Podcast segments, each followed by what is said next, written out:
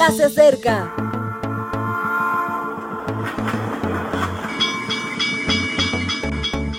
Partimos ya.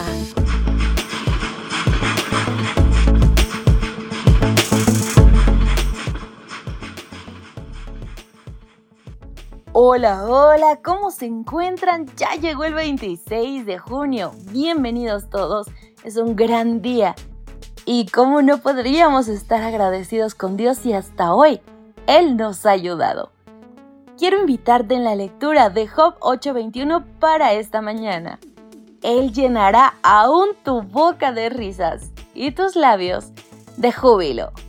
Continuamos con esta serie titulada Virtud, Buen Humor.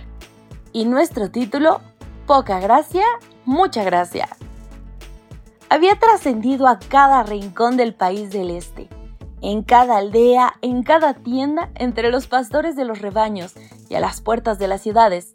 No se hablaba de otra cosa. Job, el terrateniente que tantas riquezas poseía, lo había perdido todo. Sus hijos habían muerto en accidentes, sus inmuebles y productos habían caído en desgracia, y su mujer le había pedido el divorcio. ¿Qué habría hecho para merecerse eso? Los comentarios llegaron a tal límite que decidieron crear una comisión para atender el asunto de Job. Tres fueron los elegidos.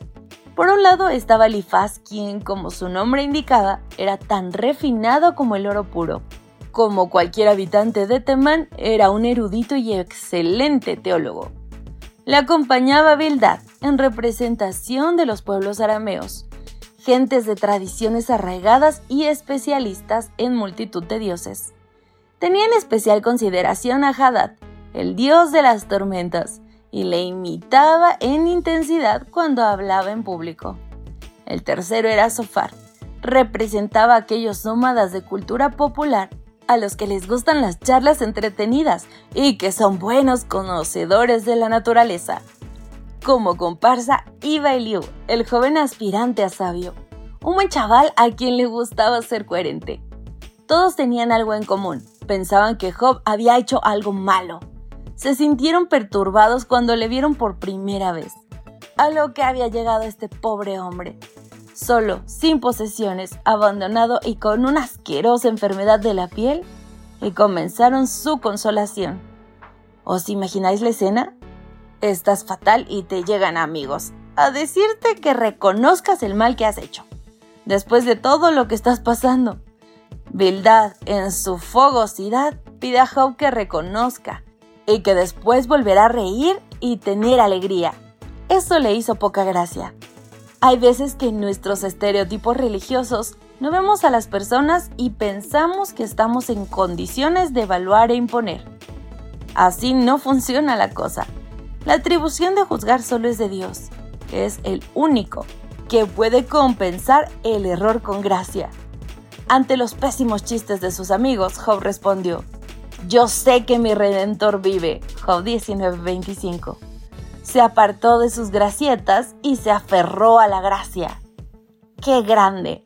Ante las ingracias de este mundo, ante las incomprensiones y etiquetas, existe una vía que supera a todas confiar en el Señor.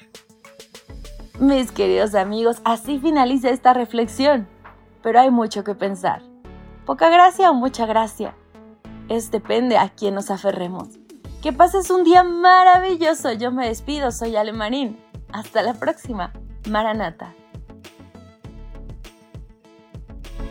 Gracias por acompañarnos. Te recordamos que nos encontramos en redes sociales. Estamos en Facebook, Twitter e Instagram como Ministerio Evangelike. También puedes visitar nuestro sitio web www.evangelike.com. Te esperamos mañana.